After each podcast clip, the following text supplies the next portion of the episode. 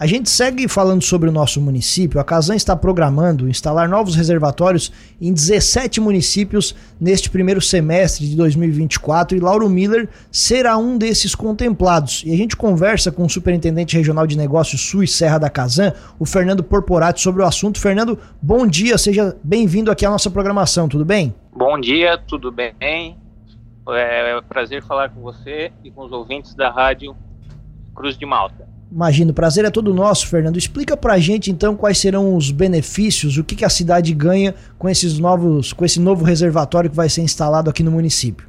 Então, a Casan está prevendo a instalação de 17 novos reservatórios aí na Superintendência, Sul Serra, e uma das cidades abrangidas é a cidade de Lauro Miller. A gente tem uma previsão de instalar um reservatório de 500 metros cúbicos de aço vitrificado na área ali na região do hospital, esse reservatório ele custou em torno de um milhão de reais e a gente tem a previsão de botar ele em funcionamento, de ele começar a operar a partir de maio de 2024.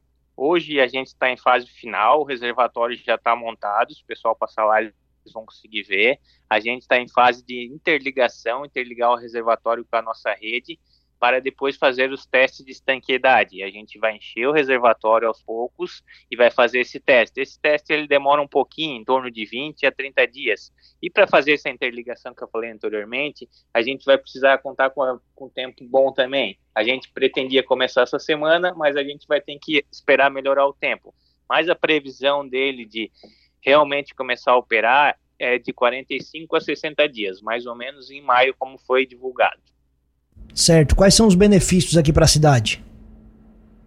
Com esse novo reservatório, a gente vai ter uma reservação de água maior para o município. Hoje a gente tem um reservatório de 300 metros cúbicos. Com esse aí vai ser mais 500, vai ser 800 metros cúbicos. A tendência é diminuir as falta d'água na região e a gente, depois desse reservatório, começar a trabalhar com válvulas redutoras de pressão, para também manter o sistema mais regulado e com as pressões estáveis, fazendo com que as redes rompam menos e deixando os clientes sem falta d'água por mais tempo. A gente pede, a Casa pede que todos os clientes tenham uma reservação mínima, uma caixa d'água em sua residência, e com esse novo reservatório vai aumentar a reservação no município, fazendo que todos os clientes da Casan fiquem com menos tempo de desabastecimento. Fernando, quais foram os critérios para que os municípios fossem, é, fossem os escolhidos, né? Por que, que Lauro Miller está entre os contemplados?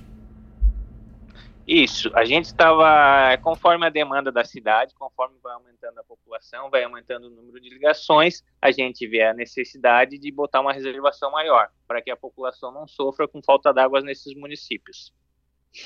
Outra coisa, Fernando, quando a gente fala de reservatório, vem à mente o que aconteceu no reservatório da Casan no final do ano passado lá em Florianópolis. Eu queria que você fizesse alguma ligação, se não tem nada a ver, não se corre esse risco, obviamente, porque por conta daqueles acontecimentos, a palavra reservatório ultimamente foi ligada àquela tragédia. Isso, na verdade, é uma coisa não tem a ver com a outra, porque esse reservatório que vai ser instalado em Lauro Miller é um reservatório de aço vidrificado, ele é importado, ele vem da China, e aquele que rompeu lá em Florianópolis, no R14, era um de concreto armado.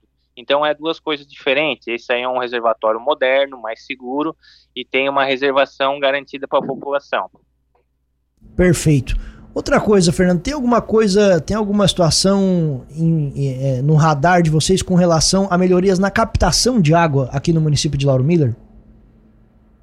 Tem também. A gente está com uma aquisição de uma nova ETA de ultrafiltração, a gente está em projeto dessa nova ETA, a gente já fez todos os estudos para instalar essa nova ETA aí, para ter uma captação melhor para a população nos dias de que chove a gente tem bastante dificuldade com a nossa captação, com o nosso tratamento de água, então a gente já está em projeto, é um valor bem alto, elevado, a gente está tentando conseguir orçamento para 2024, 2025, para a gente colocar essa ETA em funcionamento, instalar ela.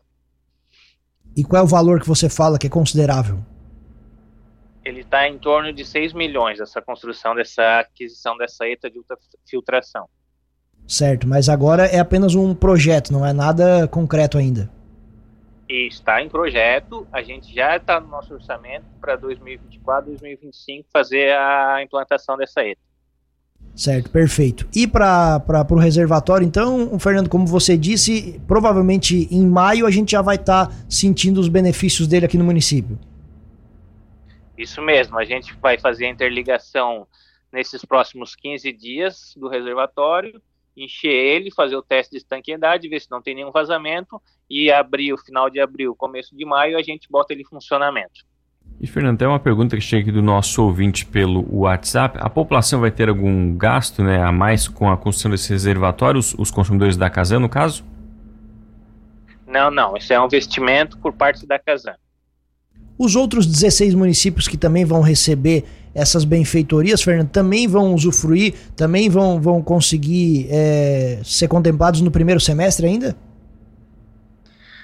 A maioria deles vai ser todos no primeiro semestre. A previsão é que todos fiquem prontos até maio desse ano. Perfeito. Aqui na região também tem Içara, Braço do Norte, que vão ser contemplados, né? Isso, Paulo Lopes também. A gente está hum. bem avançado também nesses reservatórios aí e pretendemos Braço do Norte inaugurar agora em março, e Sara também em março e Paulo Lopes também em março. A Laguna também tem aqui na região, né? Laguna também tem na região. Laguna a gente tem um reservatório que está previsto para maio. Ah, perfeito. Fernando, muito obrigado pela gentileza da entrevista. A gente segue com o espaço, os microfones abertos aqui na Cruz de Malta FM para qualquer novidade. Um grande abraço. Obrigado você, um bom dia, um bom trabalho e a casa está à disposição.